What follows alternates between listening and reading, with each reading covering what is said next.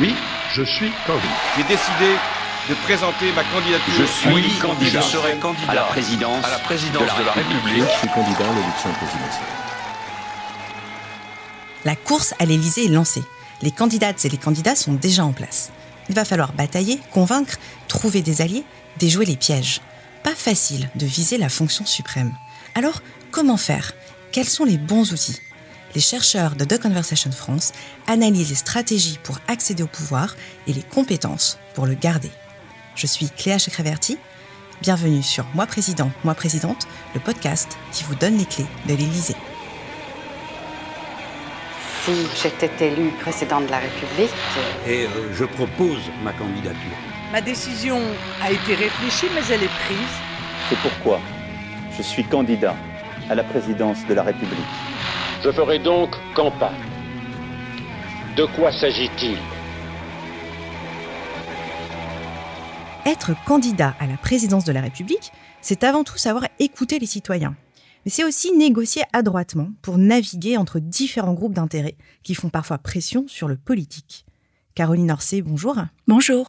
Caroline Orsay, vous êtes enseignant-chercheur en économie à AgroParisTech, Université Paris-Saclay, et vous travaillez tout particulièrement sur les questions des lobbies en France, dans la sphère économique et politique.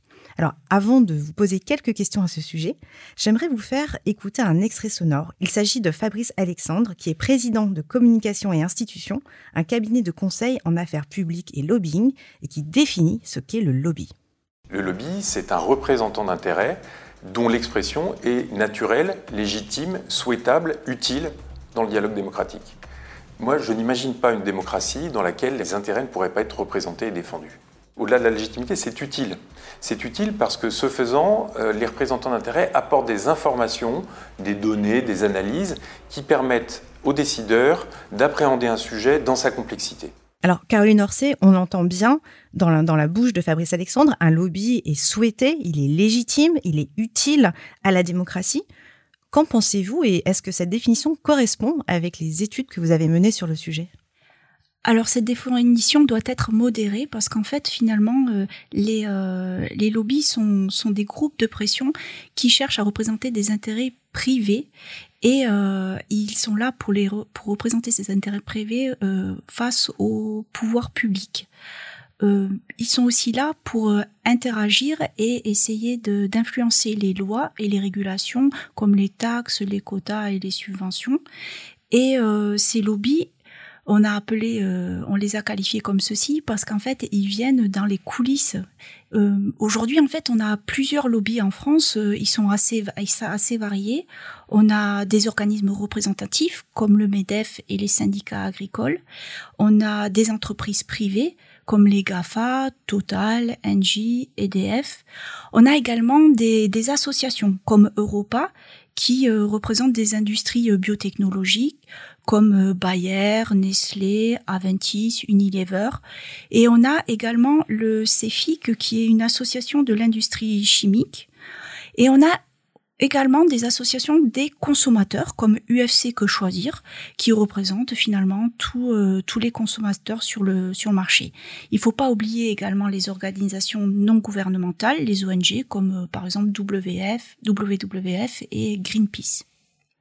J'ai un peu d'influence, j'ai pas de pouvoir. Nicolas pas les moyens. Qu'est-ce qui s'est passé hier soir à la Réunion, à l'Élysée, avec en présence d'Emmanuel Macron et des représentants oh, je vais vous donner, ça va paraître anecdotique, mais pour moi c'était symptomatique et c'est probablement euh, un élément qui euh, a achevé de me convaincre que ça fonctionne pas comme ça devrait fonctionner. On avait une réunion sur la chasse avec une réforme euh, qui peut être une réforme importante pour les chasseurs, mais surtout pour la biodiversité. Mais j'ai découvert la présence d'un lobbyiste qui n'était pas invité à cette réunion. Et c'est symptomatique de la présence des lobbies dans les cercles du pouvoir. Et il faut à un moment ou à un autre euh, poser ce sujet sur la table parce que c'est un problème de démocratie. Qui a le pouvoir? Qui gouverne? Donc, il y a une partie de la définition de Fabrice Alexandre qui était assez juste. Les lobbies sont là pour aider à une décision éclairée. En fait, il s'avère que les décideurs publics euh, sont souvent surchargés. Ils n'ont pas le temps de lire tous les dossiers et les lobbies peuvent les soutenir dans cette démarche-là. Mais il faut voir aussi que d'un autre côté, ils peuvent entraver le bon fonctionnement démocratique. Comment ils peuvent le faire? En, en donnant les informations aux décideurs publics, ils peuvent les rendre non dépendants et les décideurs publics peuvent avoir des décisions qui sont complètement biaisées. Et du coup, l'intérêt privé peut dominer l'intérêt public. Oui, je suis candidat à l'élection présidentielle. Je ferai donc campagne. En France, la perception du lobby a souvent une connotation euh, négative. Pourtant, on, voit que dans d'autres parties du monde, ce n'est pas du tout le cas. Euh, je pense notamment aux États-Unis pourquoi, ou comment expliquer en fait cette différence de perception entre les États-Unis et la France? D'où vient cette, euh, cette façon de voir euh, finalement le lobbying comme plutôt quelque chose de positif aux États-Unis? En fait, c'est une question très culturelle. Aux États-Unis, le premier amendement à la Constitution des États-Unis de l'Amérique fait que tout citoyen a le droit de défendre ses intérêts auprès du gouvernement. Donc en fait, se représenter et représenter ses intérêts privé semble tout à fait légitime, contrairement à la France où, euh, où le lobby peut paraître comme un scandale puisque l'intérêt privé va dominer l'intérêt public.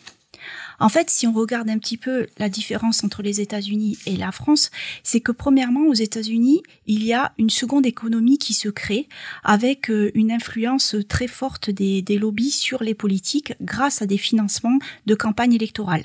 Donc, si je, prends l'exemple de la NRA, qui cherche finalement à protéger euh, son, droit de posséder et de porter euh, des armes aux États-Unis, ils offrent d'énormes financements aux campagnes électorales. Du coup, les les politiques sont amenés à, euh, à, être très très prudents dès qu'ils vont parler des armes aux États-Unis. Flags held high, AR-15s slung over their shoulders. These protesters say they're here to fight for the future of their country. Gun saves lives. I mean, it's obvious. It's our God-given right to protect ourselves, our family. It's America. Alors, cette tactique, finalement, on peut la qualifier de lobby direct, un financement directement donné aux politiciens pour l'influencer. Mais il existe aussi le lobby indirect, où le lobbyiste cherche à influencer les citoyens et à travers cette influence, le politicien va agir pour être réélu et donc euh, le lobbyiste atteindra aussi son, son objectif de, modifier euh, soit les lois, soit les régulations. Alors justement, comment ça se passe euh, ce lobbyisme indirect dans le contexte français? Comment euh, comment est-ce qu'on va aller influencer le législateur, le décideur public? En France, en fait, on n'a pas du tout le, même concept, puisqu'en France, euh, les dons consentis pour un financement de, des campagnes électorales sont très très faibles. Ils sont environ de 5000 euros, moins de 5000 euros, ce qui finalement limite complètement cette seconde économie et cette influence des, des lobbies euh, vis-à-vis du politicien. Les campagnes de Greenpeace ont gagné leur galon. Ces actions, parfois spectaculaires, assurent à la célèbre ONG euh, de défense de l'environnement une grande visibilité médiatique mais leurs opérations ne sont pas sans danger. Les militants n'y prenant part s'exposent à des risques physiques et légaux. Alors il faut savoir que, que ça soit en France ou aux États-Unis, c'est une activité complètement légale. Donc euh, là, les politiciens euh, peuvent être complètement influencés par euh, par les lobbies, mais c'est à eux d'avoir leur propre libre arbitre et de définir s'ils sont dans l'intérêt privé ou dans l'intérêt public. Donc en fait, l'idée c'est que les lobbies vont s'organiser, euh, vont organiser leur euh, représentation auprès des décideurs publics, soit en embauchant des euh, des employés en interne pour faire le lobbyisme, soit avec des cabinets de, de conseil comme celui de Bory, Talon et Associés, ou sinon celui de lobbying stratégie de, de Thierry Coste. En fait, l'idée de ces, de ces lobbies, c'est de, de, faire passer toutes les informations pertinentes par rapport aux commandes de leurs clients, aux décideurs, et d'avoir une très bonne compréhension des systèmes législatifs et également de connaître tout l'agenda décisionnel pour euh, capter les bonnes personnes et au bon moment. Puisque l'idée, c'est de pas dépenser beaucoup d'argent et ils ont un budget, mais l'idée c'est de ne pas dépenser beaucoup d'argent. Si on regarde en plus, les, les lobbies sont assez différents, ils ont pas les mêmes moyens. Par exemple, le CEFIC, lui, a 40 millions d'euros pour euh, le, lobbyisme, tandis que Greenpeace en a 1,7 million. On n'est pas du tout sur les mêmes échelles et les mêmes rapports de force. Concrètement, en fait, l'idée, c'est avant chaque loi, le lobby va essayer de participer à son écriture, il va essayer de faire signer des, euh, des études à ses chercheurs et qu'il emploie. Donc, euh, et ces études, il va essayer de les diffuser dans les revues académiques tout d'abord, mais également dans les médias pour sensibiliser les citoyens, tout comme les politiques. En fait, euh, ça, cette stratégie, elle a, elle a été décrite dans une note de service de l'American Petroleum Institute et euh, Naomi Oresk et Eric Conway ont publié un livre en 2010 où ils documentent qu'une poignée de scientifiques ont été cooptés par des lobbies industriels et en particulier, ils ont pris les exemples du tabac et du changement climatique dans lesquels ils ont montré que les entreprises ont délibérément fabriqué le doute afin d'éviter, premièrement, d'affaiblir et de reporter les réglementations. Donc euh, l'idée c'est que en finançant euh, les études qui remettent en cause cette certitude scientifique, les lobbies veulent modifier ou demander une nouvelle réglementation. Nous, on demande euh, qu'on puisse continuer à utiliser ce produit parce que d'une, euh, ça nous permet de faire des économies en termes de carburant, ça nous permet d'être, euh, de mener nos champs comme on l'entend et de manière la plus écologique possible. Le jour où on a plus de produits, eh ben, on sera obligé de revenir à des techniques ancestrales qui sont consommatrices de carburant. Je vous parle même pas du bilan carbone et des, impacts sur les gaz à effet de serre. Enfin, c'est juste antiproductif, c'est contre, contre-écologique alors que j'imagine que c'est ce qu'ils veulent. Si on prend l'exemple du glyphosate, on se rend compte que l'idée était de repousser l'interdiction et l'entreprise a décidé de relativiser l'aspect cancérogène de son produit et a réussi, vu les derniers résultats, à influencer les parlementaires. L'industrie du tabac a fait exactement la même chose par le passé. Il montrait que le tabac favorisait le cancer, mais il montrait également que la pollution de l'air et d'autres causes pouvaient générer du, cancer. C'est ce que j'ai coécrit avec Yann Bramoulet en 2018 où on a montré que ces pratiques finalement qui étaient peu scrupuleuses pouvaient entraîner une perte de bien-être de la société et donc n'étaient en aucun cas dans l'intérêt général. Justement, vous, là, vous évoquez des exemples qui ont finalement fonctionné. Est-ce qu'il n'y a pas aussi parfois des lobbies qui, n'arrivent pas euh, finalement à influencer euh, le décideur public? Alors, on a un exemple euh, avec la loi nutrition. Et cet exemple a été traité dans, dans un article de Claude Michaud et de Françoise Baudier en 2007. En fait, l'association EFC Que Choisir avait pris des mesures concrètes, souhaitait des mesures concrètes pour lutter contre l'obésité chez les jeunes.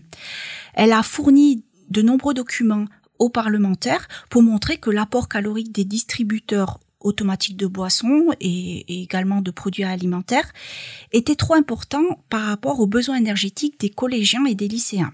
Elle a réussi à les convaincre et les parlementaires ont proposé l'article 30 de la loi nutrition qui stipulait l'interdiction des distributeurs automatiques dans les lycées et les collèges.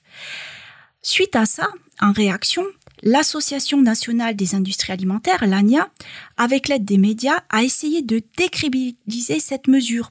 Ils sont même allés jusqu'à euh, publier euh, des, articles. Ouest France, par exemple, titré La fin des distributeurs à l'école menace 1000 salariés. La mesure anti-sucre fait maigrir l'emploi.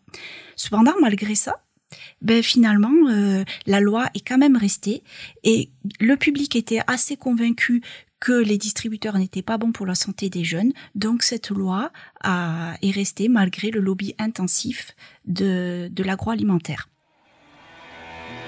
Je suis candidat à la présidence de la République.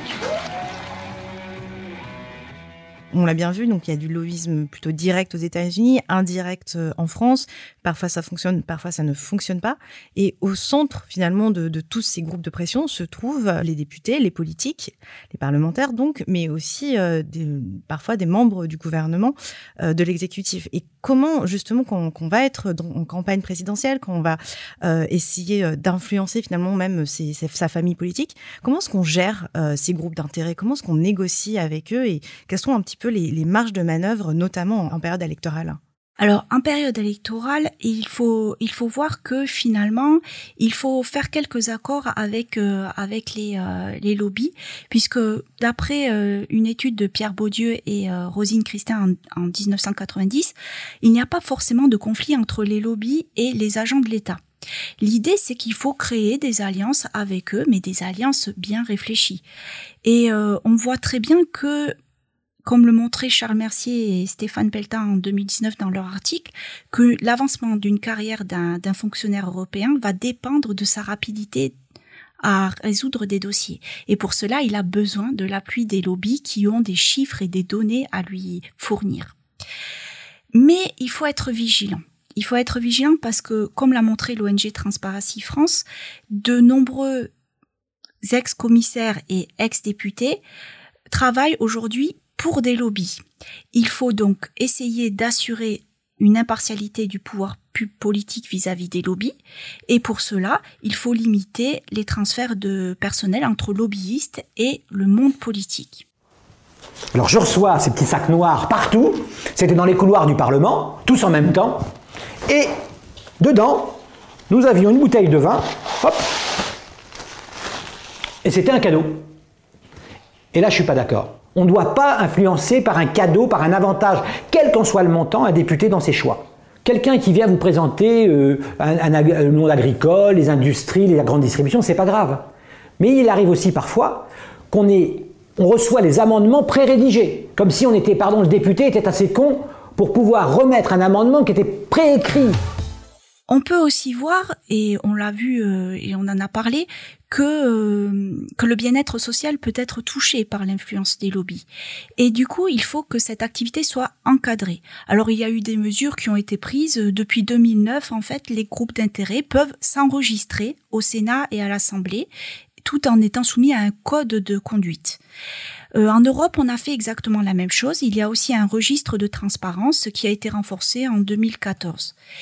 La loi Sapin a renforcé en France aussi ce registre et maintenant ce registre est un répertoire numérique national qui est libre sur Internet et on peut le consulter.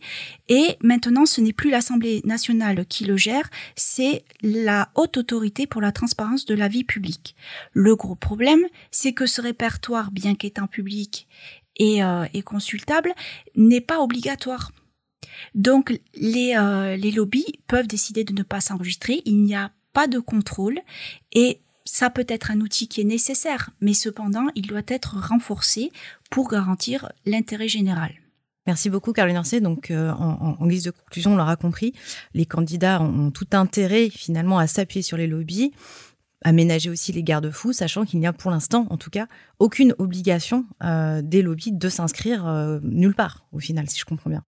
Pour l'instant, il n'y a pas d'obligation et effectivement, il faut que ça soit encadré. En fait, pour un candidat, il, doit être euh, vigilant et, euh, faire, euh, utiliser finalement l'aide des lobbies, mais il ne faut pas que cette aide devienne un obstacle au bien-être social.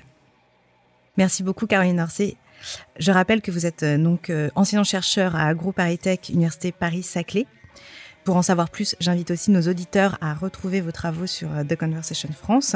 Vous avez récemment publié un ouvrage en 2020, Manufacturing Doubt, How Firms Exploit Scientific Incertitude to Shape Regulation. En français, Fabriquer le doute, comment les entreprises exploitent l'incertitude scientifique pour influencer les décideurs que vous avez coécrit avec Yann Bramouillet de Aix-Marseille Université. Merci beaucoup. Merci. Vous avez écouté Moi Président, Moi Présidente, le podcast qui vous donne les clés de l'Élysée.